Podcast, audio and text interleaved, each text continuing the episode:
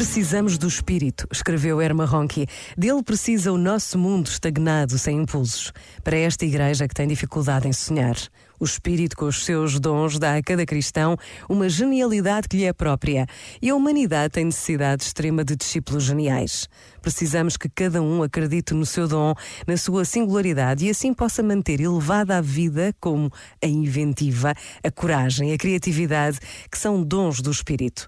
Então nunca faltará o vento ao seu veleiro ou aquela pequena vela que se agita alta no vazio do mar. Este momento está disponível em podcast no site e na app da RGF.